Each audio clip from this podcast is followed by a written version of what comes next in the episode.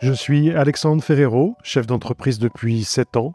J'ai décidé de partager ma propre expérience de l'entrepreneuriat avec une thématique un peu spéciale, celle des premières fois, mes premiers recrutements, mes premiers salariés, mon premier salaire, ma première dépression suite au départ d'une de mes salariés qui m'a volé un des plus gros clients de l'époque.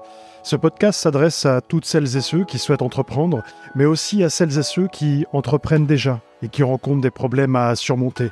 Mon principal objectif, c'est de transmettre mes connaissances dans ce domaine, qu'est l'entrepreneuriat. On glorifie très souvent l'entrepreneuriat, mais c'est loin d'être un long fleuve tranquille. Et seuls ceux qui savent se remettre en question et qui comprennent que les obstacles ne sont que des tremplins vers la réussite ressortent grandis de ces expériences. Il y a toujours une raison pour laquelle on rencontre des difficultés. Mais même dans l'obscurité, il faut rester attentif à la lumière.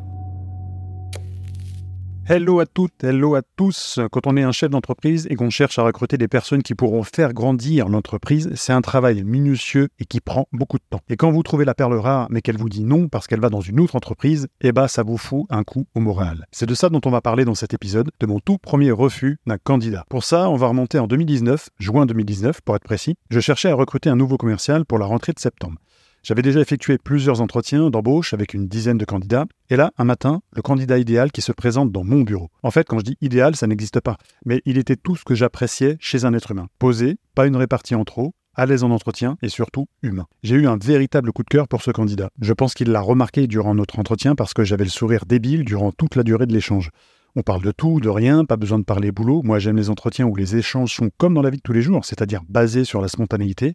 Et puis on vient à discuter de livres. Bordel, vous connaissez mon amour et mon attachement pour les livres, de développement personnel ou de business. Il me cite des livres que j'ai déjà lus, je lui cite des livres qu'il a déjà lus, il me donne des références, je lui en donne aussi. Bref, on prend vraiment plaisir à converser tous les deux. À la suite de cet entretien, je lui propose un second entretien avec une phase de simulation pour tester ses capacités à vendre nos services. Il accepte avec plaisir. Le jour du deuxième entretien arrive. Il est le même qu'au premier entretien, posé, sûr de lui, et il passe avec brio le test. On se revoit dans mon bureau pour débriefer. Il me dit qu'il a encore un entretien à finaliser demain avec une autre entreprise et qu'il me donnera sa réponse définitive le lendemain.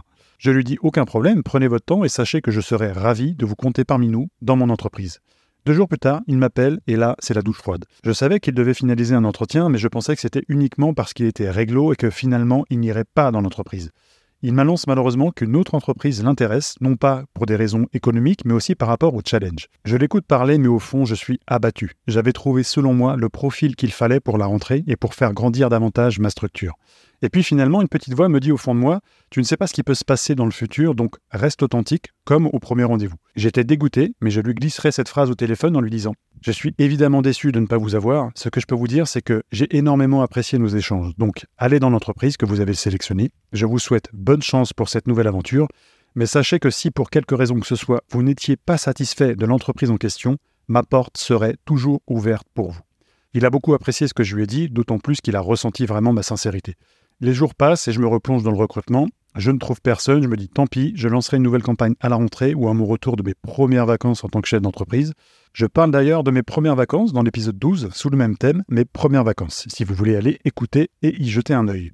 Je vais donc me ressourcer à La Ciotat, dans le sud de la France. Bon, évidemment, j'ai la tête au boulot et je suis encore déçu au fond de moi de ne pas avoir réussi à attirer ce fameux profil pour lequel j'avais eu un véritable coup de cœur. Les journées passent, je me plonge dans les livres, et là je reçois un coup de fil de ma responsable commerciale que j'avais nommée pour me remplacer durant mon absence. Elle m'avait donc envoyé un message pour me dire Rappelle-moi, c'est urgent, mais je ne l'avais pas vu. Elle m'avait donc appelé, j'ai répondu, paniqué Eh, tout va bien, qu'est-ce qui se passe, c'est urgent?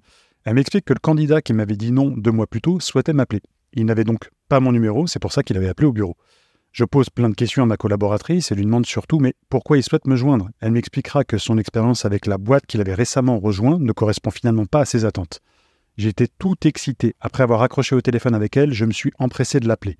Il m'a tout de suite répondu, il m'explique sa situation et m'a dit qu'il s'était souvenu que si pour une raison ou une autre il n'était pas heureux dans sa nouvelle société, que ma porte serait toujours ouverte pour lui. Notez bien cette phrase. Même si j'ai été déçu de sa réponse, encore une fois, on ne sait pas de quoi l'avenir est fait, et le fait de ne jamais fermer votre porte dans ce genre de situation vous permet vraiment d'avoir de belles surprises comme celle-ci. Alors si la personne qui est partie avec mon plus gros client à l'époque me rappelle, vous pouvez être sûr que ma porte sera définitivement fermée pour elle. Là encore, c'est un sujet différent. J'en parle d'ailleurs dans l'épisode 3 qui s'intitule Ma première dépression. Revenons à ce candidat qui finalement souhaite rejoindre mon entreprise. Je n'avais aucune rancune le concernant puisque c'était moi qui lui avais dit de me rappeler en cas de changement de son côté.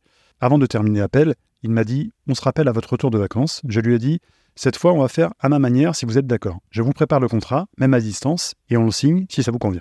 Il était OK et j'ai pu embaucher le salarié que je désirais pendant mes vacances. Alors vous allez me dire Oh, les vacances, c'est fait pour se ressourcer et couper à toutes les distractions liées au boulot. Mais là, dans ce cas précis, c'était une opportunité que je devais saisir.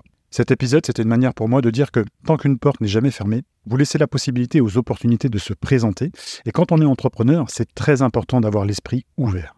J'espère que cette thématique vous a plu. Je vous dis à la semaine prochaine pour un nouvel épisode.